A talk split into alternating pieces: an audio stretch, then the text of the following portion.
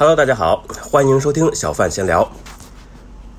如果我跟你说，很多泰国人可能记不住自己的全名，你会相信吗？又或者，我如果告诉你，讽刺一只狗可能会让你导致十五年的牢狱之灾，你会不会信呢？而这些奇葩的事情就确确实实发生在泰国。那如果你有兴趣，就来听小范说说吧。我们之前的节目呢有提到过，在泰国呢，皇室成员的地位是非常高的。那泰国法律有明确规定说，不允许有任何侮辱皇室的言语或者行为，否则呢，可能就会面临牢狱之灾。但是如果你以为这个皇室成员哈，他仅仅指的是这个所有的人的话，那你可就错了。即使你是想要侮辱国王养的狗，也可能面临很严重的后果。泰国已故的这个前任国王，也就是九世王呢，他有一条小狗，叫做小童。小童呢是九世王在一九九八年的时候从一条小巷中救出来的，并且领养的一只混血狗。那国王甚至是在曾经在这个二零零二年哈，还专门为他写过一本小说。然后在二零呃二零一五年的时候呢，泰国还专门制作过一部关于小童的这个动画电影。那这就可见这个小童在呃国王心中地位之高啊。之前呢，有一个泰国男子就曾经在网络上哈发布了一一个一张讽刺小童的图片，结果呢，他就被告上了法庭，那可能还要会面临十五年的监禁。我们中国有句俗语叫“狗眼看人低”，是讽刺那些总瞧不起别人的这种人。不过呢，在这个小童面前，我倒是宁可他看低我一些，至少不至于被抓去坐牢嘛。在上一期节目里啊，我们有提到过，这个泰国的交警都是很万能的，他们既要懂得疏导交通，呀，又要会包扎伤口，甚至呢还要懂得如何接生。其实这个泰国的警察哈，他不光是万能，更是非常的奇葩。为什么呢？我们来看一下这个泰国警察们呢想出来的这些惩罚罪犯的方法。那现在在很多国家哈，这个青少年犯罪啊，类似于这个青少年打架斗殴啊，都是其实是比较常见的一种情况了。那试想一下，如果现在是正正呃正在收听节目的你，作为一个警察的话，碰到这种青少年的打架斗殴的事件，你会怎么处理呢？我想多数人可能也就是想说，哎，把那把他们这个对吧抓呃抓起来关进这什么少年管教所去教育几天。啊，那但是呢，泰国针对这个青少年打架斗殴的事件呢，是怎么来做的呢？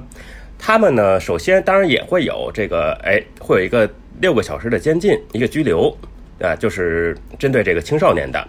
但是呢，这个时候警察就又想到了一个一个办法，他给了你一个台阶儿啊，他就这个警察就说了，说如果这个呃参与斗殴的这个青少这个青少年呢，两个人哎愿意说一起摆用手势来摆一个爱心的话。达成和解，那就大家就可以避免这六个小时的这个拘留的惩罚。那爱心手势我们大家都知道哈，很多这个情侣啊、夫妻啊，在这个出去旅游拍照的时候，可能都会哎都会有这种这种姿势，就是一个人用用左手，另外一个人用右手，然后两个人在在头的上方摆出这么一个心形的一个形状。那看到这种惩罚措施呢，那大家有没有觉得这个泰国警察也萌萌哒的呢？当然，那也并非所有的惩罚都会这么轻松。那来泰国玩过的朋友都应该知道，这个泰国每年四月份的时候呢，有一个非常盛大的节日，叫做送干节，那又叫泼水节。这个节日呢，其实也是泰国的新年。那在这个时间点呢，是泰国一年里面最热的时候，那同时其实也是最热闹的时候。很多人呢都会拿着这个水枪哈，或者这个一些呃水盆呀、水桶啊，到街边去互相用泼水的方式来表来对其他人表达祝福。但是这个时候呢，人多了，那尤其是女孩子，可能一般穿的衣服啊也会呃比较少啊，比较清凉一些。那有些人呢就管不住自己的手了，趁着人多，他们就会趁机的去吃豆腐啊，或者去占一些便宜啊。那这呃，那现在呢，泰国针对这个泼水节期间进行性骚扰的行为呢是有专门规定的，最高呢可能会被判罚十年的监禁，或者是两万泰铢的罚款，又或者可能是两者兼罚。那如果光是这个这样的两项惩罚哈，其实咱们听起来还算不上什么多奇葩。真正奇葩的是什么呢？那这些罪犯可能会被带着当街游行，同时胸前会被挂上一块牌子，这个牌子上可能会写说：“我喜欢抓女人的胸。”嗯，虽然说这个可能确实是每个男人都喜欢做的一件事情哈，但是呢，被挂着这样的一个牌子在街上游行，应该感觉还是不太好的哈。所以呢，大家在这个如果来泰国水这个泼水节玩的时候呢，那切记要呃管好自己的这个这个行为啊，不要做一些不该做的事情。但我们每个人呢，每天其实都躲不开吃喝拉撒睡这几件事儿。基本上每个人每天起码要进几次厕所，是吧？那在泰国呢，呃，这个厕所里边不知道大家有没有注意过哈？呃，是有这么一个东西的，就是在这个马桶的旁边会有一个可以喷水的喷头，一般呢会挂在这个马桶附近，呃，一个触手可及的地方。那这个喷头连接的这管子大概有半米多长。这个喷头是干什么用的呢？那可能很多人第一的感觉就说，哎，那用来清洗马桶嘛，对吧？错。虽然说这个清洗马桶哈也可以，但是呢，它真正的用途并不是这个。我们中国人呢，一般在这个上完大号哈之后，是习惯和用这个手指来做清洁工作。但是泰国人呢，并不习惯用手指，他们呢是喜欢用这个喷头来去清洗。这个就有点像很多地方会有一些，尤其是日本哈，会有一很多这种多功能的马桶。哎，方便完之后呢，会旁边有有那种按钮，那可以选择这个可以喷水啊、啊吹风啊，是吧？只不过是泰国这个东西呢是手动的而已。那在清洗之后呢，很多人会在这这个时候才会选择用这个手指把水擦干。之前就有很多泰国朋友呢，就跟我说过，他们去中国的时候呢，发现中国的厕所里面基本上都没有这个东西，所以他们只能用手指。这件事儿其实是让他们非常的不习惯的。OK，那关于洗手间的话题呢，就先说到这儿。那我不知道大家平时哈在家里或者是在公司呢，都喜欢穿什么样的鞋？就我个人来说呢，在家肯定是要有一双拖鞋的。那出门的时候呢，根据情况可能是旅游鞋哈，可能是皮鞋。那到了公司一般就不会再换了。而泰国人呢，他们平时呢就喜欢经常会说一句话，叫 “sabai sabai”。这个 “sabai” 就是本呃这个词本身呢是表示舒服的意思。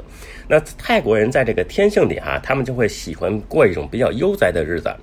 当然，这个悠哉呢，并不是说他们就整天什么都不干，吃饱了睡，睡醒了再吃啊。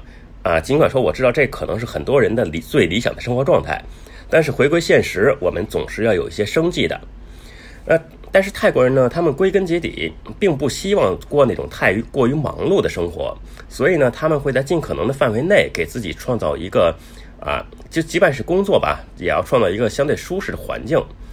所以呢，这个如何穿鞋，就是能够看到、能看出来他们这种生活态度的一一个方面。那十有八九的泰国人呢，他们会在公司里面哈准备一双额外的拖鞋，一到公司就换上。除了拖鞋这个以外呢，啊，他们在很多的时候是完全可以接受光着脚直接踩在地上的。所以大家其实有机会呢，可以去仔细观察一下，在泰国呢，这个泰国人即便是那些长得很漂亮、皮肤也都保养的很好、白白的那种女孩，如果你仔细看他们的脚，会发现大多数人的这个脚啊，并不算好看。其实呢，可能也就是说，因为这个原因。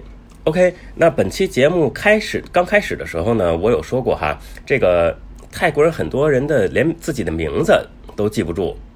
这件事儿呢，我并没有说谎。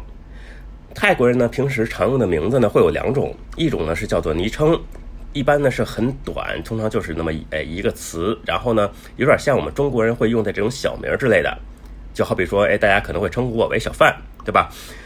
但是泰国人的昵称呢，并不是说其其他人想怎么叫就怎么叫，而是呢，他们这个昵称是从也是从小就像家里人给起名一样，一般是从小这父母就会给你起好一个昵称。那通常大家在两个人在见面自我介绍的时候呢，一般也是会直接告诉对方自己的这个昵称是什么，那以后大家就会用这个名字来互相称呼。那另外的一种呢，当然就是全名了，也就是印在身份证上面的这个名字。那跟中国人不一样哈，泰国人的这个名儿在前，姓儿在后。以前呢，这个泰国人是没有姓氏的。那直到这个一九一二年的三月份，泰国呢才有了使用姓氏的这个条例。那从这个时候开始呢，老百姓们呢就纷纷在自己的名字后面加上了一个姓儿。那很多人在这，因为这个姓儿并不像中国说哈，中国这个姓是从这个很很久以前呢一直就传下来的。那自己的这个一般来讲，自己家里的这个父亲姓什么，自己的孩子也会也要必须跟着姓什么。但是在泰国呢，因为是在这个差不多也就是一百年前嘛，才刚刚出现的这个东西。那很多人自然就会想要说，哎，我找我去找一个比较有意义呀，这个意意思意义比较好的这么一个词去当做自己的姓氏。那结果呢，很多人就很容易的忽视了这一个姓氏长度的问题。其实如果光是写成泰语的时候呢，一般问题还不是很大。但是随着这个慢慢的这个各个国家都开始国际化了，对吧？那很多地方呢就需要你把这个名字去用英语字母来写，这个时候，哎，问题就来了。举个例子哈，那这个泰国的九世国王呢，他的名字叫做普密蓬阿杜德，这个名字如果写成英语字母的话呢，名其中名字的这部分是十个字母，姓氏的部分有九个字母，一共要有十九个字母的长度。而这个长度呢，在泰国这个名字里面呢，其实还是比较常见的，并不算是很长的那种。很多人的这个姓名长度呢，甚至是要超过三十个字母以上。那我们知道哈，世界上最长的一个英文单词其实也才四十五个字母。这样看来呢，也就难怪说，哎，泰国人经常记不住自己的名字要怎么拼写了。